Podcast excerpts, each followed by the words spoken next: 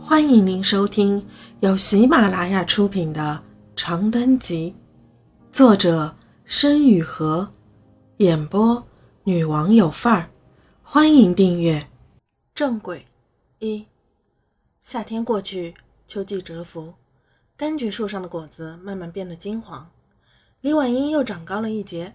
我不知道彭家大院最后卖出了多少万的价格，但是我猜姨妈的债务。应当是都还清了，因为自我们搬家后，再也没有出现讨债的人上门威胁。至于卖房子剩下的钱怎么办，我想姨妈自有安排。中考前的暑假的尾声，十五岁的我在一个又一个补习班里度过。我常常望着窗外一排排高大的杨树发呆，嘴里叼着笔杆，指甲盖有一下没一下的敲着桌面，直到老师的训斥使我回过神来。未来对我来说是那么遥远的词汇，我想象不到自己会有怎样的未来。在我的潜意识里，我会一辈子待在老房子里的柑橘树下，听风吹过耳畔，摸着阿黄的脑袋，看李网英在院子里跑来跑去。可是我们都是会长大的，祖屋不在了，人要继续往前走。我不想往前走。我曾试图把我的想法告诉董华，我磕磕绊绊地讲述了祖屋里的一切。讲述了柑橘树，讲述了我那令人生厌的执拗和对未来灰暗的心情，直到他清澈的目光使我再也受不了为止。我从懵懂程度上理解你，他轻声说：“人活着总是被推着向前走的，有的人走得快一些，就感觉不到身后那股不可摆脱的巨大力量；有的人走得慢一些，于是只能被裹挟。但是走得慢不是你的错，罗润。”走得慢，有时走得慢的好处，你的时间尺度比大多数人都要长久，你所能感受到的就比大多数人都要丰富，这是你的天赋。我被他一席话说得云里雾里，但不知道为什么，心情渐渐轻快起来。也许他说的是对的，我只是需要和身后时代的潮水做更久一些的挣扎罢了。李婉英即将小学毕业。姨妈又开始为她小升初的事情忙前忙后，以至于很多天她不说一声就出门的时候，我都以为是在为了表妹升学的事情找人帮忙，实则不然。我记得那是晴空万里的一天，一大早，姨妈在饭桌上宣布了一个令人瞠目结舌的消息。什么？李婉英的下巴颏掉到了饭桌上，她咣当一声扔下筷子，椅子腿和地面发出刺耳的摩擦声。你再说一遍。我要开店。姨妈波澜不惊地用筷子头往馒头上抹了腐乳，正面抹完了，抹侧面，手里的馒头很快就变成一个红彤彤的小灯笼。开什么店？在哪开？长什么样？我能去看吗？李婉英跳蚤似的一蹦三尺高，叽叽喳喳的念个不停。你说实话，是不是早就打算开店了？是不是瞒着我们好久了？姨妈不耐烦地放下筷子，扭过头瞪了他一眼：“大人的事管那么多干嘛？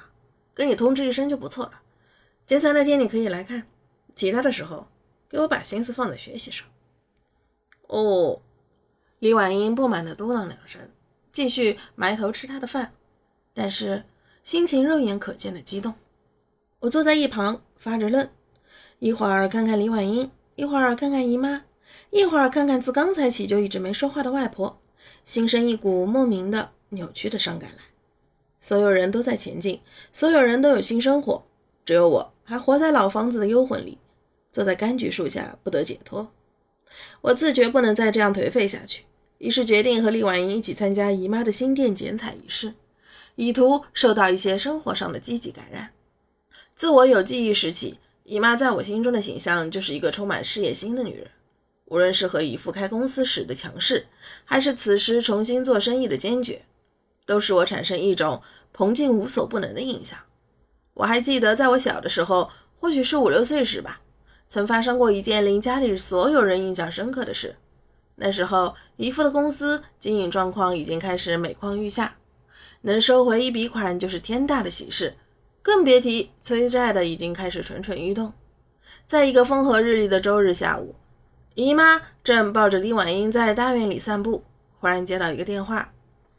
喂，他单手接起电话，表情平静。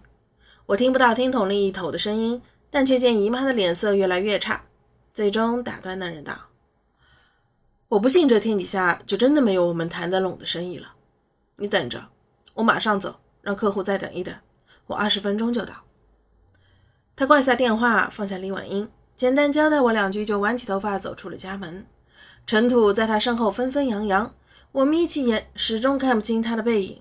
那天晚上，他直至凌晨也没有回家。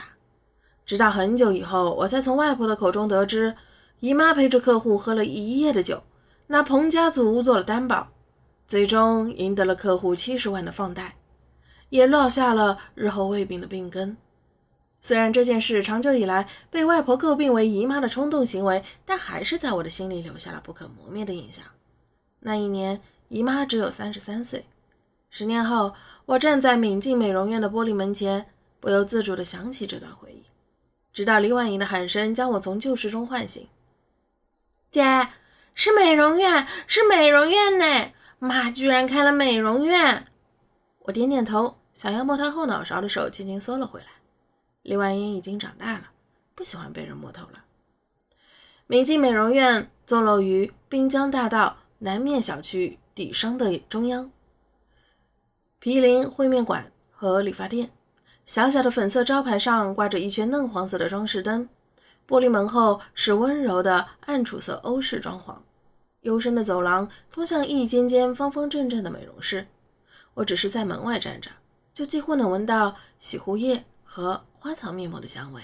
听众朋友，本集已播讲完毕，请订阅专辑，下集精彩继续。